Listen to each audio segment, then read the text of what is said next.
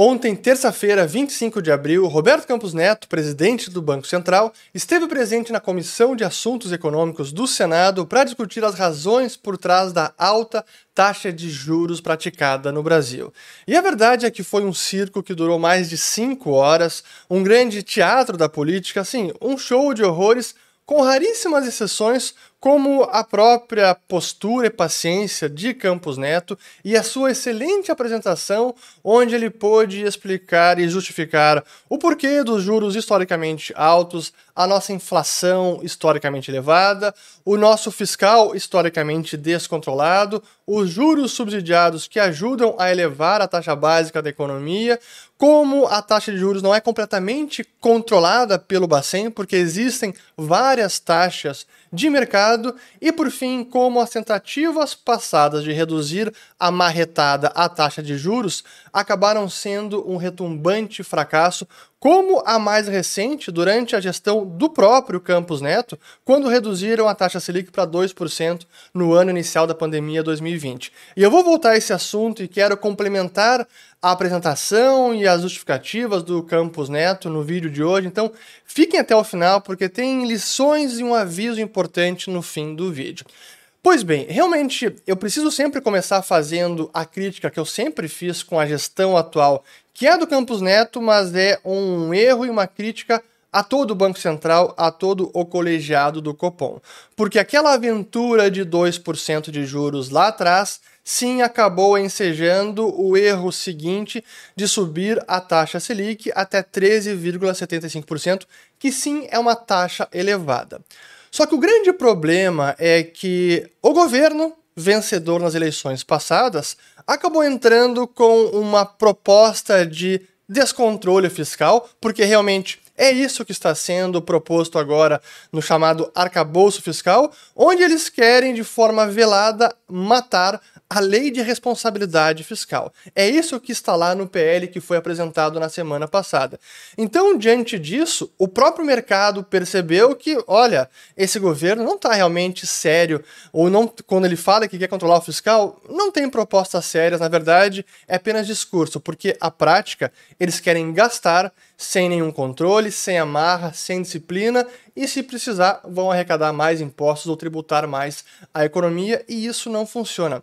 Esse tem sido o recado, essa foi a sinalização, e o arcabouço fiscal apresentado está justamente dizendo isso. É para matar a lei de responsabilidade fiscal. E como é que o mercado precificou esse risco? Se preocupando desde então, e como a gente pode ver, a própria expectativa de juros futuros já demonstrava que, olha, eh, temos um problema à frente. E eu quero mostrar isso usando até aqui a taxa de juros Primeiro, a própria Selic, lá no ano passado, desde agosto, quando ela foi para 13,75%, e usando aqui o DI futuro de 2023, outubro deste ano. Mas mostrando como a precificação lá atrás, vejam que agosto do ano passado até setembro, até mesmo no início da eleição e até logo depois do primeiro turno, ainda se esperava que em outubro deste ano a Selic poderia cair. Essa diferença é quanto o mercado já esperava que poderia cair a Selic. Só que veio o final da eleição em novembro e as primeiras declarações de Lula com aquele discurso muito mais confrontativo e dizendo que gasto é vida e minando a autonomia do Banco Central, enfim, o que vocês já estão cansados de saber. E o que aconteceu foi o mercado precificando este grande receio de maior descontrole fiscal. Tanto é que o juro futuro chegou a disparar para mais de 14,5 e aí, com as conversas e a formação do ministério, o Haddad mostrando alguma sensatez, ou pelo menos menos radicalismo comparado com seus é, aliados, seus colegas de governo, até a apresentação do arcabouço fiscal, que trouxe mais alento, mas quando veio a peça final, a gente viu que, olha, realmente esse arcabouço não é sério, por isso agora é, a precificação de Selic para outubro desse ano ainda está levemente abaixo desses 13,75, então talvez uma diminuição de 25 pontos base no segundo semestre. Mas a precificação anterior era bem maior. A gente pode ver isso também com o juro futuro de janeiro de 2024. Vejam lá atrás que em outubro do ano passado se esperava que o juro no ano que vem já começaria abaixo de 13%. Só que, novamente, isso foi por água abaixo quando o governo tomou posse e começou com a sua sinalização de menos controle fiscal. Isso é importante frisar porque mostra como o Banco Central não controla toda a curva de juros. Claro que ele determina a taxa básica, mas o restante da curva é o mercado que precifica. Então, o nível de influência do Banco Central também é limitado. E se ele quiser forçar a barra, acontece o que aconteceu lá em segundo semestre de 2020, onde o juro básico caiu para 2%, mas o restante da curva até elevou, porque o mercado estava repudiando aquela taxa de juros praticada pelo Bacen. Agora é importante também comparar a taxa de juros dos Estados Unidos com a brasileira, porque muito se fala sobre isso, como a nossa taxa básica agora está muito elevada, seja nominal, seja taxa real, e é verdade, mas a gente também não está operando num vácuo. E o que existe lá fora em termos de política monetária acaba servindo de baliza para o restante do planeta. Se hoje o Fed subisse, subisse a taxa básica para 7, 8%, o Brasil ia ter que manter a taxa elevada nesses patamares ou até mesmo talvez subir. Porque nós somos um país emergente com todo esse histórico de descontrole fiscal e de inflação muito elevada. Então a gente não pode simplesmente a revelia do que o Fed faz, que é o Banco Central do dólar, a moeda do planeta, simplesmente adotar uma política monetária completamente independente da realidade mundial e por vontade política descer juros amarretada a forceps de forma artificial. Então é importante também entender onde está o mundo em termos de taxa de juros, a começar pelo Fed. E é importante comparar justamente as taxas de juros brasileira e a americana. E esse eu quero mostrar então aqui neste gráfico, onde temos primeiro a taxa Selic desde lá de 2002, para a gente mostrar até como foi muito mais elevada que a taxa nominal, até mesmo durante o governo Lula, durante vários anos, ela foi mais elevada que a atual. Durante o governo Dilma, teve que subir lá para 14,25 taxa nominal, porque houve essa tentativa frustrada de reduzir a Selic a forceps, enquanto a taxa americana estava nesses patamares historicamente muito baixos e agora voltou a subir taxa nominal em 5%. Mostrando o diferencial entre as duas taxas, ainda falando de taxa nominal, a gente tem agora uma diferença de 8,75%, que não é nenhum patamar historicamente absurdo. Durante vários momentos, esse patamar esteve mais elevado durante 2015, 14 até 2018, 2010 até praticamente 2012, ali 2007 até 2009 e praticamente todo o primeiro mandato de Lula. A diferença nominal entre a taxa americana e a brasileira foi bem mais elevada que agora. Mas a gente precisa olhar a taxa real, que é aquela descontada da inflação. E quando a gente olha isso, claro que muda um pouco de figura, mas ainda assim o nível atual não é nenhuma aberração histórica. Aqui a taxa real brasileira, 9,10 agora, depois da última divulgação do IPCA e da taxa básica atual. E a americana, que está ali praticamente zerada depois também da última divulgação do CPI dos Estados Unidos. Mas olhando historicamente, dá para ver que não há grandes distorções do momento atual. E a gente pode mostrar aqui a, o diferencial finalmente entre a taxa de juros real do Brasil e a dos Estados Unidos, que agora está então 9,10%, que sim é elevado, mas já esteve no patamar mais elevado lá em 2017, já esteve no patamar mais elevado lá em 2007, 2008 e novamente durante boa parte do primeiro mandato de Lula. Então, o momento atual não é nenhuma anomalia histórica. Está elevada? Sim. Precisa baixar? Sim. Agora, como baixar? Esse é o grande dilema que tem o Banco Central, porque ele também olha para frente e o mercado olha, o mercado não, o Bacen não está sozinho nisso, por isso que é importante frisar o ponto de que as taxas de juros, as mais variadas que existem, nos mais variados vencimentos, não são determinadas todas pelo Banco Central. Ele determina a taxa básica, mas todas as demais sofre enorme influência na sua totalidade do mercado. E se o mercado desconfia do que está sendo proposto ou tem preocupação com esse arcabouço fiscal que não tem nada de controle fiscal, como é que vai permitir uma redução de juros? Esse é o grande problema que temos agora. Eu queria, para terminar, apenas mostrar, a, acho que foi o trecho mais midiático desta Comissão de Assuntos Econômicos, como eu falei, um grande evento circense, mas enfim, onde nós tivemos o senador Cid Gomes, irmão do Ciro Gomes, tentando dar uma aula para Roberto Campos Neto. Eu quero destacar um trecho único apenas, porque o Campos Neto ele respondeu até boa parte da provocação do Cid Gomes, mas acho que vale um complemento. Então deixa eu colocar esse trecho e aí depois eu prossigo. Vamos lá.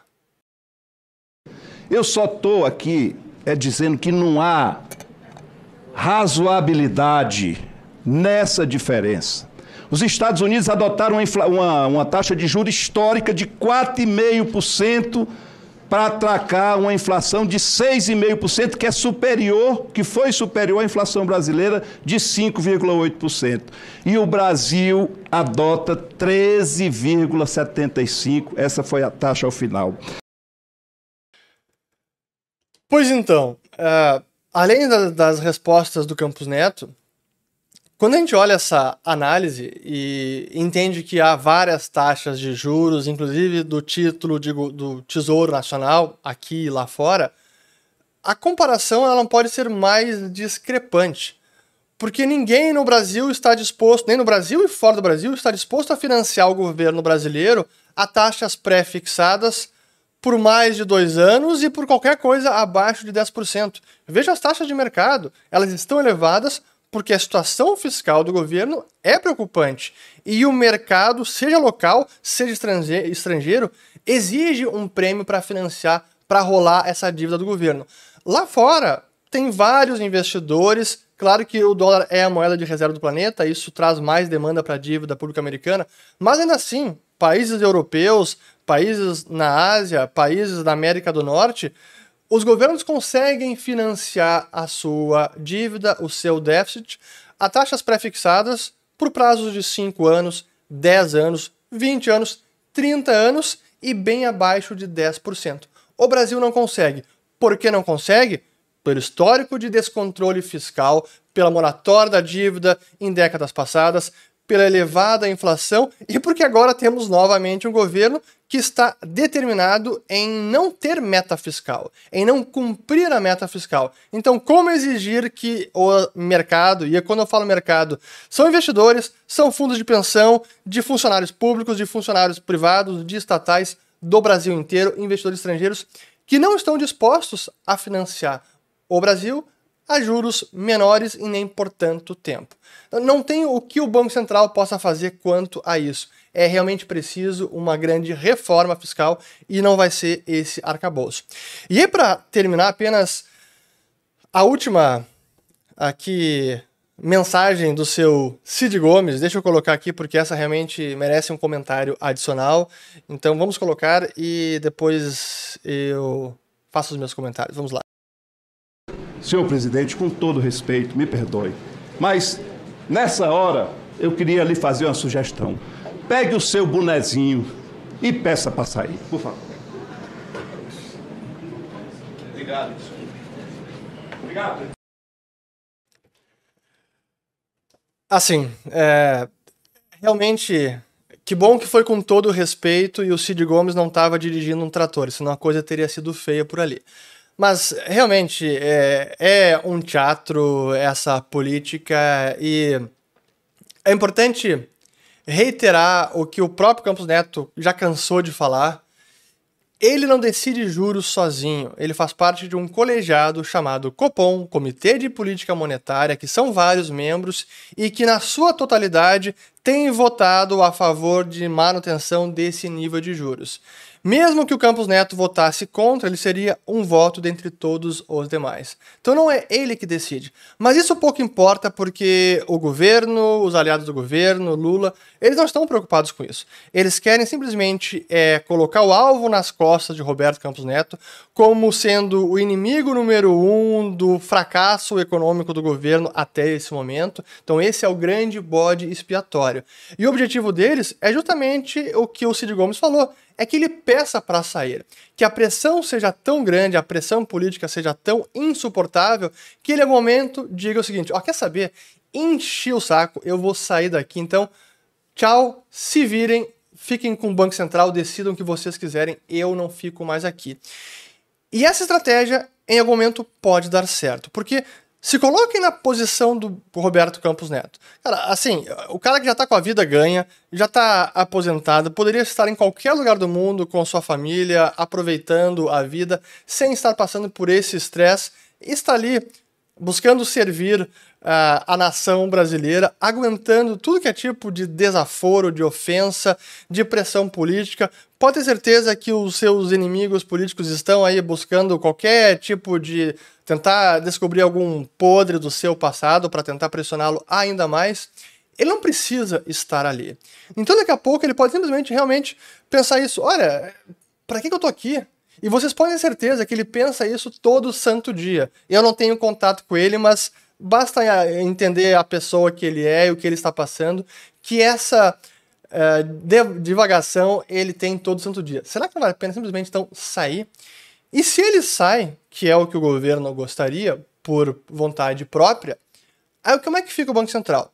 Quem que Lula vai indicar para a presidência do Banco Central? E aí que está a lição e o aviso porque aí se preparem. Quando começarem a aventar os nomes do futuro presidente do Banco Central que substituiria ou substituirá Roberto Campos Neto. Vai ser um Guido Mantega? Vai ser um Arno Agostinho? Vai ser um Nelson Barbosa? Ah, vai ser um André Lara Rezende, que honestamente acho que tem uma visão bastante heterodoxa do Banco Central, de política monetária, e ele gostaria de ser presidente? Aí se preparem para ver mercado fazendo câmbio disparar e hoje dólar a 5 vai aparecer uma pechincha. Então, cuidado com o que estão desejando com a saída de Roberto Campos Neto. Espero ter gostado desse vídeo. É importante comentar realmente isso, e como eu digo, e como é o título do vídeo, é, é em defesa não apenas de Roberto Campos Neto, mas da instituição Banco Central e da sua autonomia. Porque se ela não for preservada, realmente como eu falei em outros vídeos, aí o nosso destino final vai ser Argentina. A gente precisa sim evitar isso. Vou deixar mais alguns vídeos aqui sobre até a Argentina recentemente e outros sobre a necessidade ou o objetivo de mudança de inflação para baixar a taxa de juros, que é algo que o Lula também quer.